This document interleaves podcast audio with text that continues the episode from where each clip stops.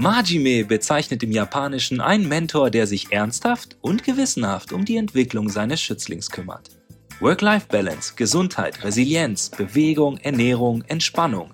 Die Verfügbarkeit von Informationen scheint wie die Anzahl an Lösungen und Konzepten unendlich zu sein. Doch wem kannst du vertrauen? Wir beantworten alle Fragen rund um diese Themen nach dem aktuellen Stand der Wissenschaft. Unterhaltsam, unverständlich aufbereitet und immer erfolgreich von uns überprüft in der Praxis.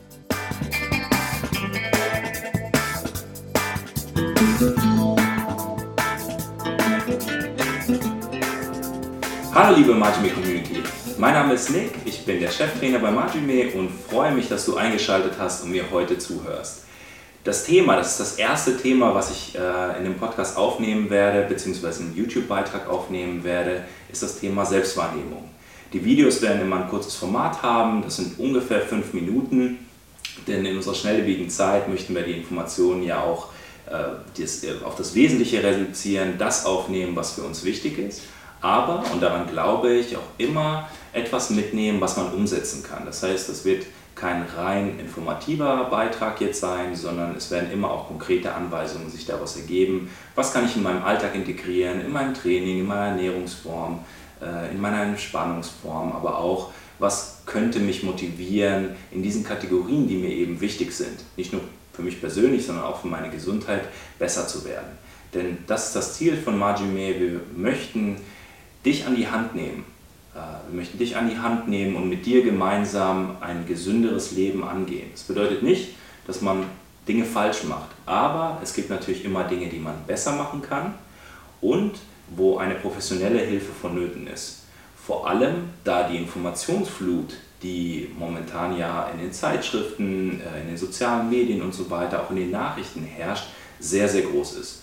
Da kann man natürlich ganz leicht den Fokus verlieren oder man kann sich davon ablenken lassen. Man bekommt Informationen, die vielleicht komplett entgegensätzlich sind. Die einen sagen, du solltest sechs Mahlzeiten am Tag essen, die anderen sagen, du solltest 16 Stunden fasten und man weiß nicht wirklich, wie man das Ganze zusammenführen kann. Daher für dich immer konkrete Informationen, aber auch Handlungsanweisungen, die du mitnehmen kannst. Das erste Thema, wie gesagt, über das ich sprechen möchte heute, ist die Selbstwahrnehmung es ist immer ein Thema, äh, wie präsentiert man sich in der Welt nach außen. Wir haben auch da viel in der Redaktion drüber gesprochen. Sollen wir vielleicht über die perfekte Kniebeuge sprechen? Sollen wir über Schmerzen sprechen? Sollen wir über die Ernährung sprechen? Also Themen, die im Endeffekt vielleicht mehr Menschen erreichen, aber die auch in der Masse an Informationen wahrscheinlich untergehen würden. Der Grund, warum wir die Selbstwahrnehmung gewählt haben, ist, dass wir aus unserer Erfahrung heraus und, und kombiniert im Team haben wir fast 50 Jahre Trainererfahrung.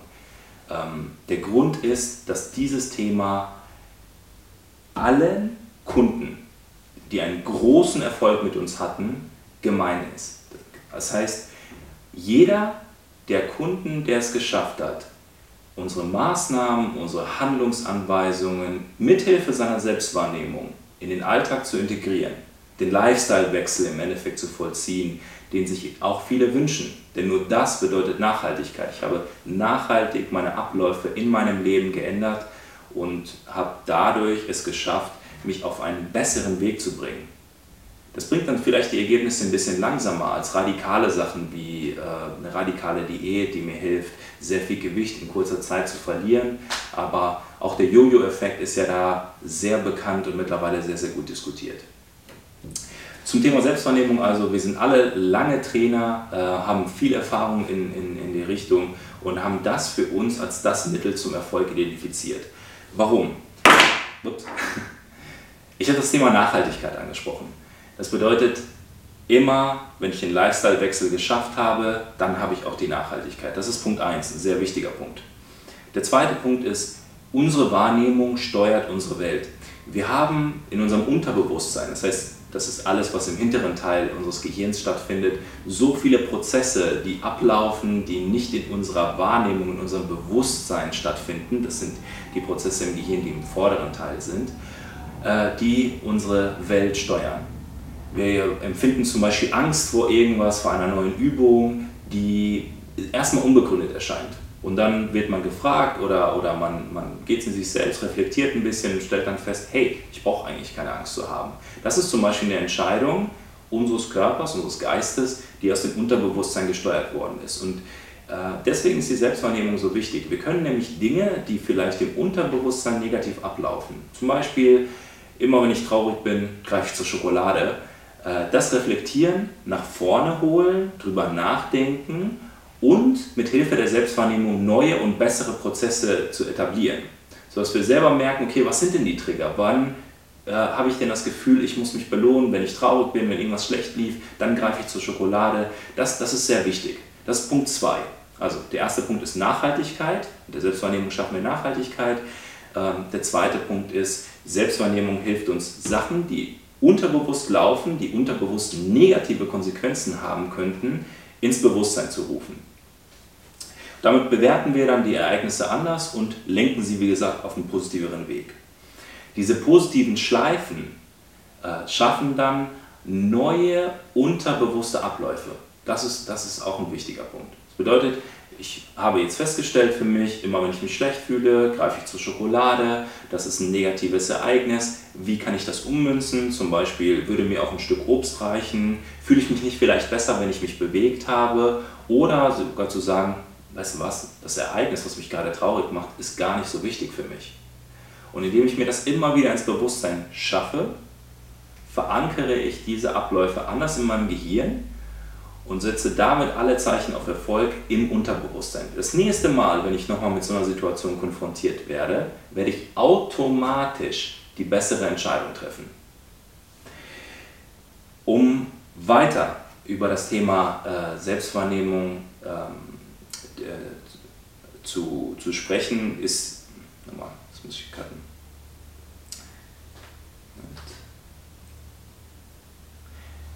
Das war jetzt ein erster sehr wichtiger Einblick in das Thema Selbstwahrnehmung. Es fängt damit an, und jetzt kommen die kleinen Handlungsanweisungen, in denen du Dinge notierst. Also wir alle kennen das selbst, wenn man viele Themen hat, die, die einen im Tag beschäftigen, das ist wie, wie ein Internetbrowser, der, der ganz, ganz viele Tabs offen hat. Und es hilft einfach, wenn man anfängt, diese Tabs zu schließen oder wenn man sagt, okay, diesen Tab schaue ich mir mal später an. Das funktioniert, indem du anfängst, dir Dinge niederzuschreiben. Denn dann hast du sie für dich erfasst, kannst sie in der Wichtigkeit auch einordnen gegenüber anderen Themen und kannst damit dann entscheiden, wann möchte ich mich damit auseinandersetzen und wie sollte meine Reaktion und ein besseres, äh, eine bessere Antwort auf diese Trigger erfolgen. Zum Beispiel, wie fühle ich mich gerade? Ich mache so eine kleine Skala von 1 bis 5. Jetzt fange ich an zu reflektieren. Ich bin jetzt heute mal eine 2. Das heißt, eher ähm, in, im unteren äh, Teil angesiedelt. Hm, Habe ich mich heute schon bewegt? Nein. Fühle ich mich nach Bewegung besser? Ja, okay. Das wäre schon mal ein Trigger zu überlegen. Ich müsste versuchen, wenn ich mich immer am Vormittag, am späten Vormittag nicht gut fühle, ob ich es nicht schaffe, etwas Bewegung und sei es auch nur fünf Minuten an meinem Morgen zu integrieren, um mich dann besser zu fühlen. Das sind kleine Schritte, die du äh, unternehmen kannst, um deine Selbstwahrnehmung zu schulen, und zu verbessern. Solltest du mehr über die Themen erfahren wollen, zögere nicht, uns zu kontaktieren. Wir sind sehr gerne für dich da und folge uns auf Social Media.